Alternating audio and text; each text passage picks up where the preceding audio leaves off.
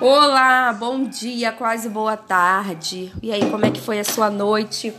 A minha noite foi boa, porém eu tô com muita dor nas costas, preciso trocar o meu colchão. E, gente, eu resolvi gravar aqui porque eu não gosto muito de aparecer, sabe? Eu tô sempre com o cabelo muito pro alto, muito atarefada. Vocês vão conhecer um pouquinho aí do meu dia a dia também, com crianças, e no momento eu não tenho ninguém assim para ajudar, né? É eu que tenho que fazer tudo, graças a Deus por isso. Glória a Deus. Se a louça tá suja é porque eu tive o que comer. E é isso aí, um dia de cada vez. Mas eu venho aqui deixar uma palavra para vocês, que está lá em Salmos e ela diz assim: A tua palavra é luz para o meu caminho e lâmpada para os meus pés. O que isso quer dizer? Que nós precisamos viver à luz da palavra de Deus. Não tenha medo da palavra de Deus. O medo, ele não vem de Deus. Nós precisamos, para viver nesse mundo, né, de muitas aflições, nós precisamos estar ali, ó, firmes na palavra. A fé vem pelo ouvir, não era ouvir qualquer coisa, é ouvir a palavra e lâmpada para os meus pés, luz para o meu caminho. A palavra de Deus ela vai iluminar, ela vai clarear, vai te dar a direção correta, né, do que você precisa fazer e como e quando e de que maneira. E a lâmpada, lâmpada para os seus pés. A lâmpada, ela me dá uma ideia de energia, me dá uma ideia concreta, né, de algo que precisa estar ligado para que possa acender, para que possa funcionar. E eu imagino a lâmpada nos pés. O que, que isso pode dizer? Eu acredito que isso também pode significar que nós precisamos ter a energia, nós precisamos agir, nós precisamos colocar o pé para que Deus ele faça a parte dele. Nós precisamos fazer a nossa parte, porque Deus ele pode restaurar, ele pode transformar o coração né? Então nós precisamos também liberar palavras de fé, palavras de vida e não palavras de morte, palavras de maldição, como você não vai conseguir, não vai dar certo, acabou, preguiçoso, burro, porcaria. Essas palavras têm que mudar. Nós precisamos colocar palavras de vida, de fé, porque ela vai ter um efeito no mundo espiritual. Então, que nós venhamos ficar com essa meditação.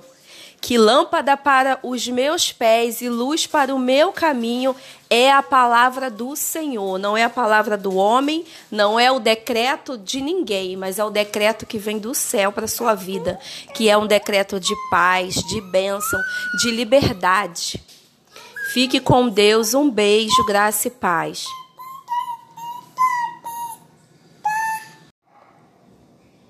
Olá, bom dia, graça e paz. Fique aqui comigo, ouça aqui essa palavra. Se encontra lá no livro de Provérbios, capítulo 30, a partir do versículo 24. Preste atenção, diz assim para nossas vidas nessa manhã: Há quatro coisas muito pequenas na terra, que todavia são mais sábias que os sábios.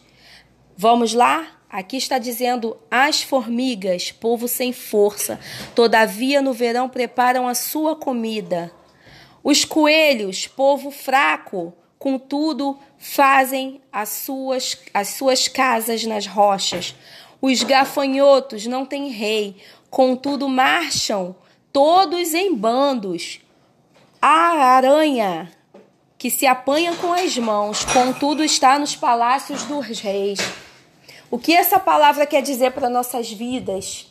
Nós somos maiores, né, do que esses animais. E aqui está dizendo que eles são sábios. Então, se nós ainda somos maiores do que eles e amadas por Deus, amados por Deus, nós podemos fazer muito além do que esses animais.